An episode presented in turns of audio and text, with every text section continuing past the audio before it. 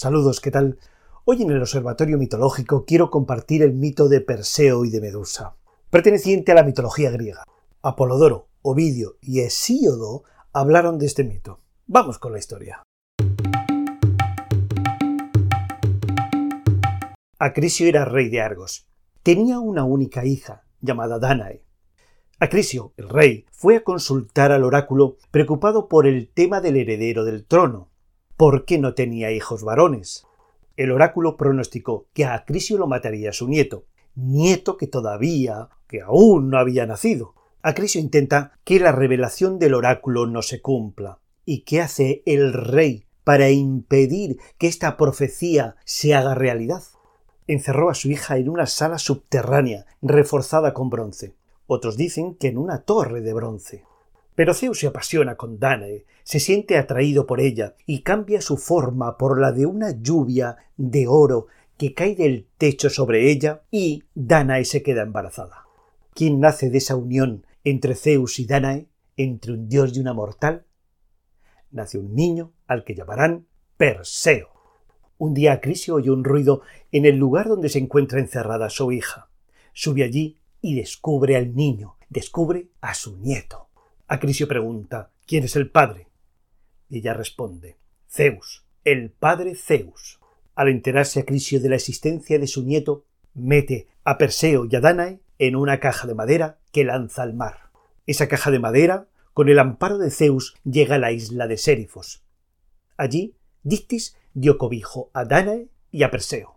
Perseo va creciendo. Polidectes, hermano de Dictis y rey de Sérifos, se enamora de Danae, pero ella no está enamorada de él, no quiere casarse con él. Y Perseo tampoco quiere esta unión. Polidectes quiere separar a Perseo de su madre, porque es una molestia, es un impedimento. Y de una manera engañosa y despreciable, Polidectes dice a Perseo que se va a casar con una princesa y que sus súbditos eh, le llevarán regalos. Entonces, Perseo dice que le entregará como regalo la cabeza de Medusa. Polidectes encantado le dice que le traiga la cabeza de Medusa porque Polidectes sabía que si alguien miraba los ojos a Medusa, quedaría convertido en piedra.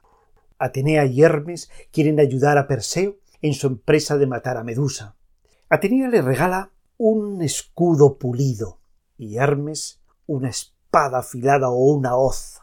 El escudo le serviría como espejo para poder reflejar la cabeza de Medusa y la hoz le serviría para cortar la cabeza a Medusa. Perseo llegó a los límites del Hades. Allí se encontraban las grallas, que compartían un ojo y un diente entre ellas. Las grallas son hermanas de las gorgonas. En un momento en que las grallas estaban compartiendo o pasándose ese ojo y ese diente, Perseo los agarra. Y Perseo dice a las grallas que devolverá el ojo y el diente cuando le revelen el camino que le llevarán hacia las ninfas. ¿Qué tenían las ninfas que interesaba a Perseo? Tenían las sandalias aladas de Hermes, una saca o zurrón para poder meter la cabeza de Medusa, y el casco de Hades, que hace invisible al que se lo pone. Perseo tomó todas esas ayudas. Ya contaba en su poder con un escudo, una hoz, unas sandalias, un casco y un zurrón. Y se fue al lugar donde se encontraban las tres gorgonas. Y una de ellas era Medusa. Las tres gorgonas estaban dormidas y vio a Medusa por el reflejo en su escudo. No quería mirarla directamente para no quedar petrificado, y con la ayuda de su escudo que hacía de reflejo, logró cortar con la hoz la cabeza de Medusa, que luego guardó en su saco. Y del cuello cortado de Medusa salieron Pegaso y Crisaor. Pegaso es un caballo alado, y Crisaor un gigante con una espada de oro. Pegaso y Crisaor salieron fruto del encuentro que tuvo Medusa con Poseidón, el rey de los mares. Las gorgonas son tres. Perseo cortó la cabeza a Medusa. ¿Pero qué hicieron las otras? Salieron corriendo detrás de Perseo. ¿Pero lograron atraparlo? No, porque él utilizó su casco, con el cual se convirtió invisible, y las sandalias aladas, que le permitieron una huida veloz. Entonces emprendió el camino de regreso hacia la isla de Sérifos, donde se encuentra Danae y Polidectes ese amante indeseado por su madre y también por Perseo. En un momento de ese viaje de regreso, Perseo se encuentra a una bella muchacha encadenada en una roca. Es Andrómeda. La princesa Andrómeda, hija del rey Cefeo y de la reina Casiopea, estaba a punto de ser devorada por un monstruo marino. El motivo fue que Casiopea, la madre de Andrómeda, dijo que era más bella que las Nereidas del mar. Esta soberbia molestó a Poseidón, que era el padre de las Nereidas. Poseidón, el dios del mar, mandó un monstruo marino para que acabase con la vida de Andrómeda, aunque en realidad fue la madre, Casiopea, la que cometió ese acto de vanidad, al decir que era más hermosa que las Nereidas. Perseo, al ver a la joven princesa en la roca, a punto de morir, sacó su espada y mató al monstruo marino. Una vez liberada Andrómeda, ella y Perseo se dirigen al palacio donde se encuentra el padre de, de Andrómeda, Cefeo, y Perseo pide la mano de la joven princesa. El padre dice que no puede ser porque está comprometida con el rey de Tiro, rey que llega precisamente con su ejército al palacio y pretende librarse de Perseo. Perseo pide a Andrómeda que cierre los ojos. Entonces él saca del zurrón la cabeza de Medusa y los asistentes quedan petrificados. Perseo y Andrómeda se casan y regresan a la isla de Sérifos volando ella en brazos de él. Llegan los dos a la isla de Sérifos.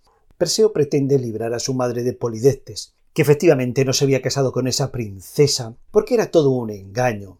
Además, él seguía importunando a su madre. Entonces Perseo saca la cabeza de Medusa del saco y allí convierte en piedra a Polidectes y a toda su familia. Después abandona Sérifos y devuelve todas las ayudas recibidas, las sandalias, el casco, etc.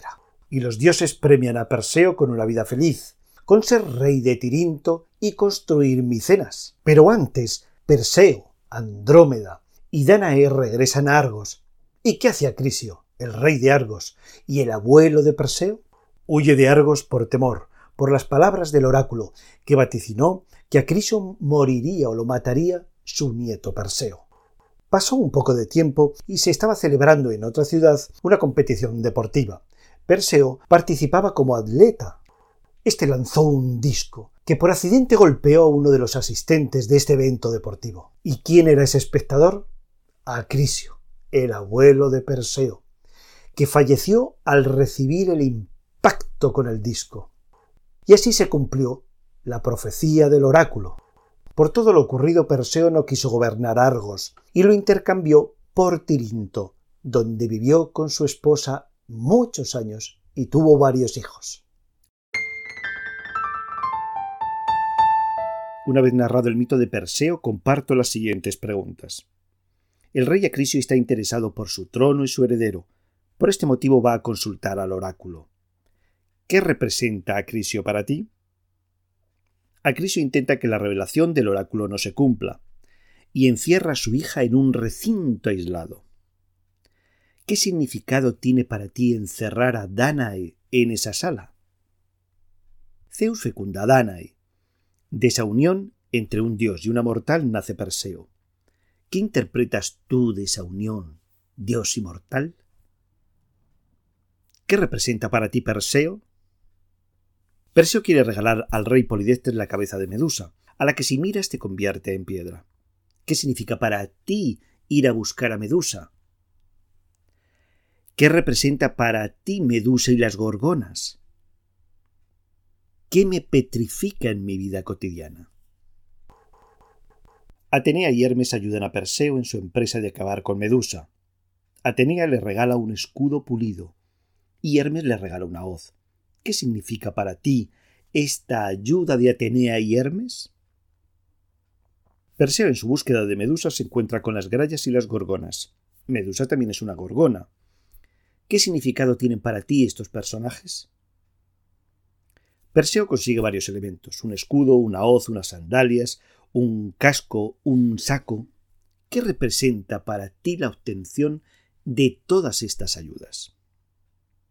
Perseo utilizará el escudo como espejo y poder reflejar la imagen de Medusa, y la hoz para cortar la cabeza de Medusa. ¿Qué significado tiene para ti ver a Medusa reflejada en el espejo? ¿Qué representa la hoz con la que corta la cabeza de Medusa? Bueno, estas son algunas preguntas. Evidentemente cada uno puede hacerse las que quiera. Y la intención de plantearme estos interrogantes es profundizar en el conocimiento de mí mismo.